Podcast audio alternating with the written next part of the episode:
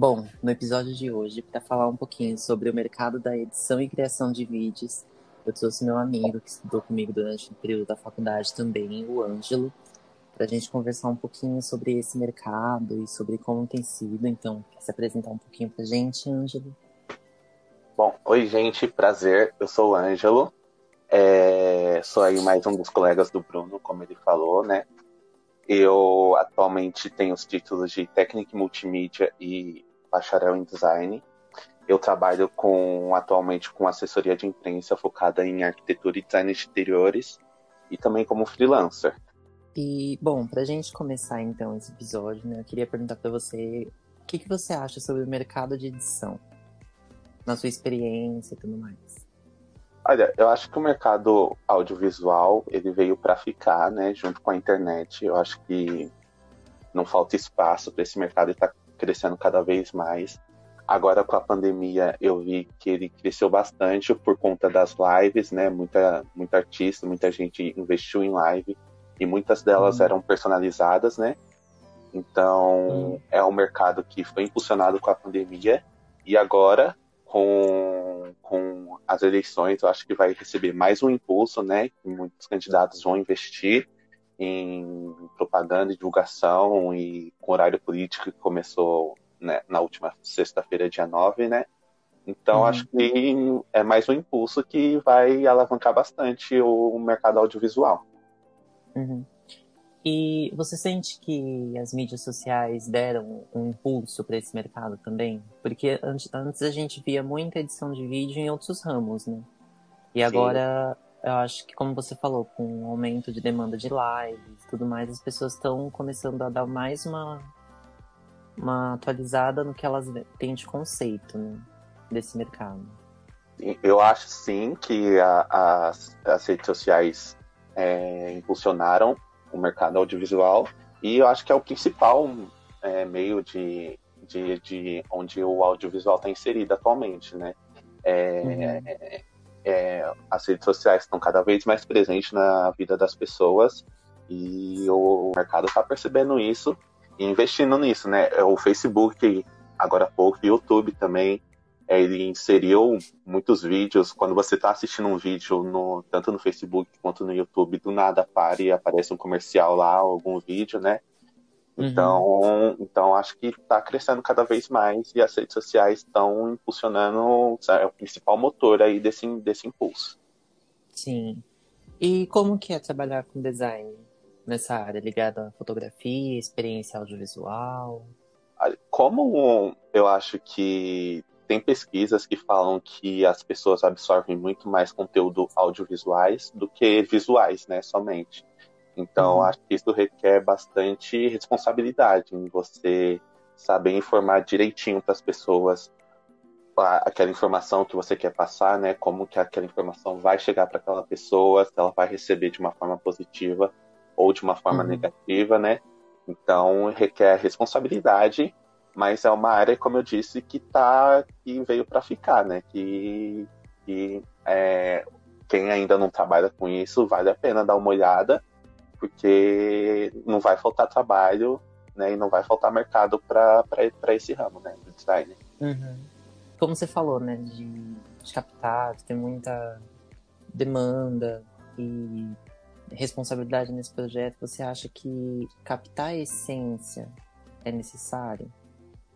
Com assim, certeza. Eu tenho, eu tenho, um briefing e de repente o cliente ainda não sabe o que, que ele quer. Ele só tem um briefing mais ou menos formado, mas nada muito, sabe, de, definido. Aí você acha que você fica encarregado de propor essa essência, achar essa essência e passar para ele?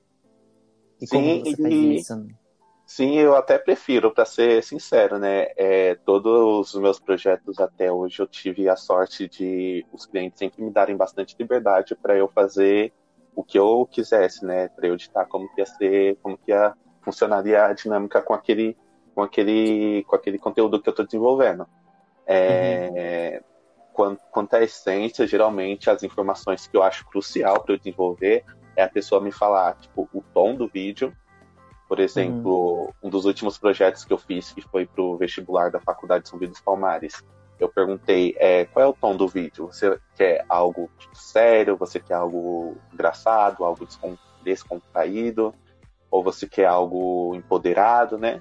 E aí ela uhum. me falou que, ó, não, a gente quer uma coisa empoderada. Então, a partir disso, eu já fui pesquisar elementos que para reforçar todo, todo esse empoderamento que eles queriam passar, né? Uhum. E a pessoa que está desenvolvendo um vídeo tem que ter ciência de que em conteúdos audiovisuais tudo é informação, né? Então, a fonte que você vai usar é uma informação, é, os efeitos, tanto sonoros quanto visuais, que você vai usar são informações, né?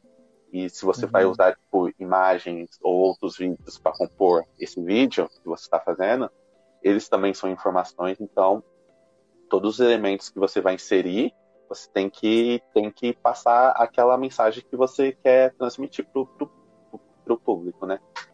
Uhum. E qual é o que você acha que é o maior desafio dessa área hoje? Olha, eu posso falar da área em geral e os meus desafios pessoais, né, como profissional. É, uhum. Da área em geral, eu acho que conteúdo audiovisual é, tá aí em todo canto, né, nas redes sociais, na televisão, em todo lugar você encontra é, um conteúdo audiovisual, mas você nunca sabe de onde que ele veio, né? Então, uhum. eu acho que os profissionais que desenvolvem esses conteúdos, eles ainda estão bem escondidos, ninguém sabe muito quem são eles, né? Então, acho uhum. que eles precisam ser mais, mais conhecidos, né? Tem que ter mais. O povo tem que saber quem é que está fazendo esses materiais, né? É, então, na, na, em questão profissional minha, separada, as dificuldades que eu encontro é em relação à representatividade, né?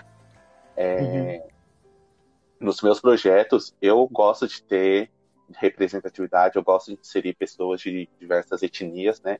Para mim é uhum. bacana uhum. isso.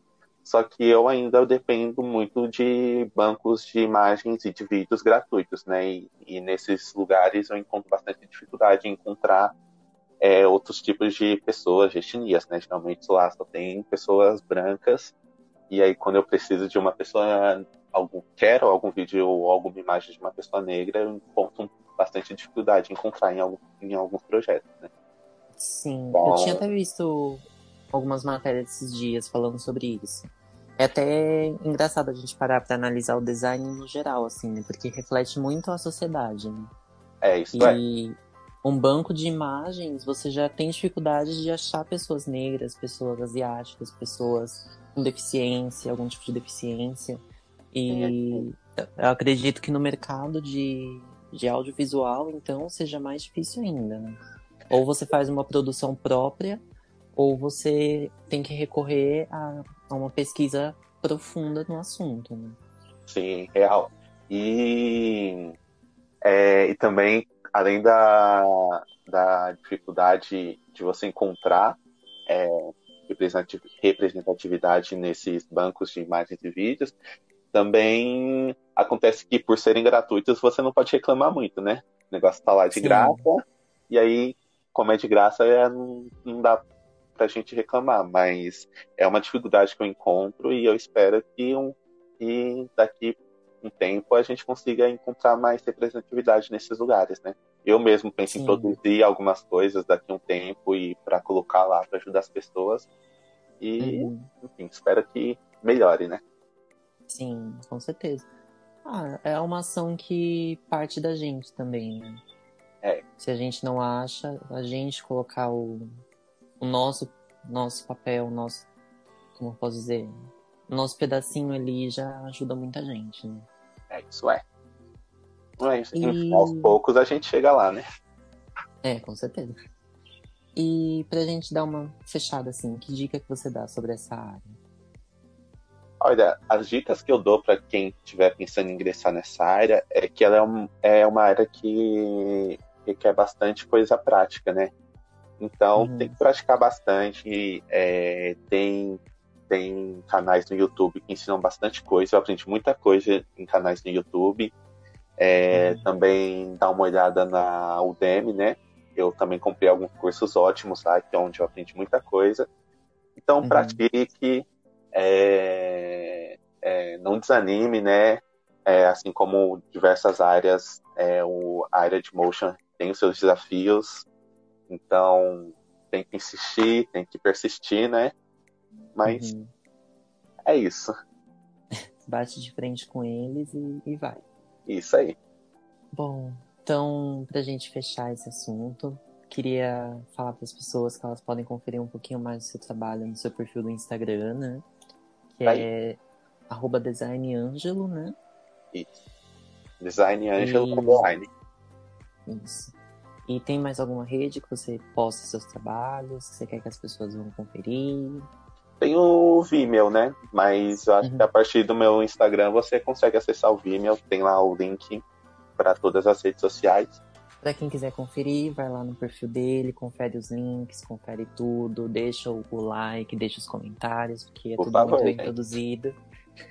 é tudo muito bem produzido e eu sei disso. E agradecer por você ter topado participar desse projeto. É um dos capítulos que eu mais queria fazer, até porque eu não tenho muita aptidão para falar sobre esse assunto, então eu queria trazer alguém que conhece sobre isso. E ah, eu que agradeço. Tá, eu que agradeço, né? Foi, foi uma experiência bastante divertida. É a primeira vez que eu gravo um podcast, né? Então, uhum. foi uma experiência que eu realmente curti. E obrigado pela oportunidade. Imagina. Então, por essa semana a gente fica por aqui e eu espero vocês na próxima quinta para falar sobre uma nova área do desenho.